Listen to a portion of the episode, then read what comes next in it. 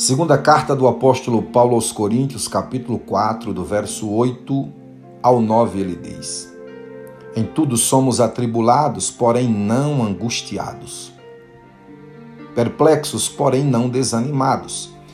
Perseguidos, porém não desamparados. Abatidos, porém não destruídos.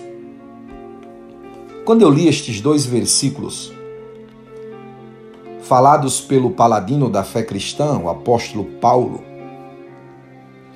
logo me veio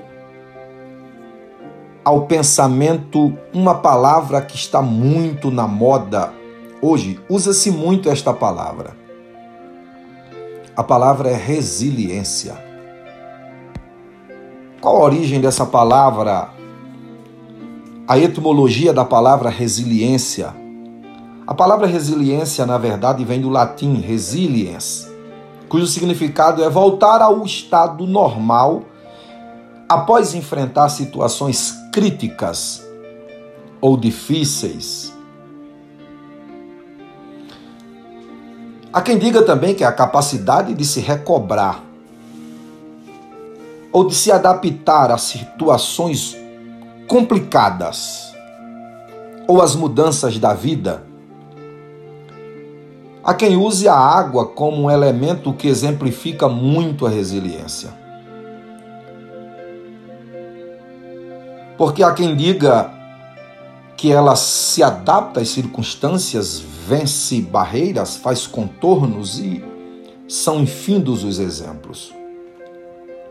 Mas a pergunta é: como se comporta uma pessoa resiliente? Ou como se tornar uma pessoa resiliente. Uma pessoa resiliente é uma pessoa que jamais se tornará refém das derrotas, das adversidades, das situ situações e circunstâncias difíceis. Nós somos sabedores que a vida ela é feita de altos e baixos, circunstâncias boas e às vezes não tão boas assim. Nós somos sabedores que a vida ela é feita não só de tempos de primavera, floridos, circunstâncias boas. Existem derrotas, perdas. Uma pessoa resiliente, ela não se entrega ou não se deixa se tornar refém das derrotas. O que é que ela faz? Ela vê em cada circunstância difícil uma oportunidade de crescimento, de amadurecimento. Ela não deixa e não permite que as derrotas lhe escravizem, mas cada uma derrota ela usa como uma oportunidade para começar um novo tempo e uma nova história. Segundo lugar, uma pessoa resiliente ela usa as crises da vida como bases ou degraus para crescimento. Ela não é daquele tipo que, ao deparar-se com uma circunstância difícil, rende-se, entrega-se ou desiste. Não, ela vai fazer de cada circunstância, por mais difícil que seja, uma base ou um degrau para ela crescer ou mudar de vida. Isso me faz lembrar a história de um fazendeiro que criava cavalos, bois e outras coisas mais. Um dia, um dos cavalos que ele mais estimava caiu em um buraco, um buraco muito grande. E tentaram de várias formas tirar aquele cavalo daquele buraco e não conseguiram. E alguém chegou a dizer: Olha, a melhor coisa que vocês têm a fazer é desistir. Não tem como tirar esse cavalo desse buraco. Que é que nós vamos fazer? Vamos soterrá-lo. Já está aí mesmo, não tem como sair, então vamos sacrificá-lo. Começaram a jogar terra no buraco para soterrar o cavalo. Na medida que a terra, a areia ia caindo, aquele cavalo começava a pisotear a terra. Na medida que as pessoas jogavam terra, ao invés dele se deixar ser coberto pela terra, ele sacudia a terra e começava a pisar. E as pessoas foram Na tentativa de soterrá-lo, ele foi fazendo daquela terra, daquela areia lá, degrau para ele subir até ele sair daquele buraco. Ou seja, ele fez daquilo que parecia ser sua morte ou fim, degraus para ele sair daquela circunstância. Não aceite que alguém jogue terra. Não aceite que alguém decrete o seu fim. Não permita que pessoas digam que você jamais sairá dessa circunstância. Mas use todos os ataques contra você como degraus para você sair dessa circunstância.